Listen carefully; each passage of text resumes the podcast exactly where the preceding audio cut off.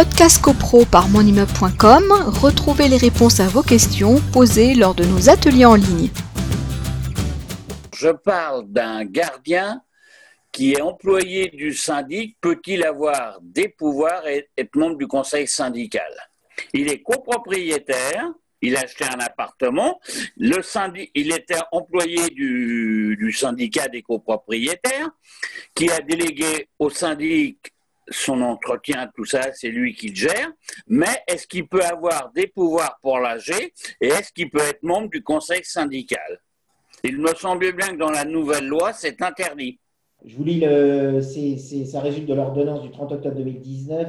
Je cite Le syndic s'est préposé, donc le gardien, leurs conjoints, leurs partenaires liés à eux par un pacte civil de solidarité, donc un PAX, leurs concubins, leurs ascendants ou descendants, leurs parents en ligne collatérale jusqu'au deuxième degré, même s'ils sont copropriétaires, ah. associés ou acquéreurs à terme, ne peuvent être membres du conseil syndical. Donc vous avez raison, effectivement. Donc j'ai pas eu le cas de figure. Donc c'est depuis octobre 2019, effectivement, le gardien d'immeuble a donc un statut particulier.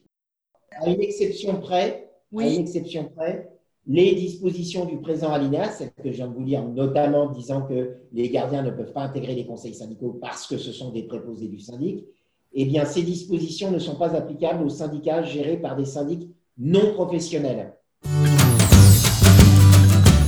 Podcast CoPro par monimmeuble.com, retrouvez les réponses à vos questions posées lors de nos ateliers en ligne.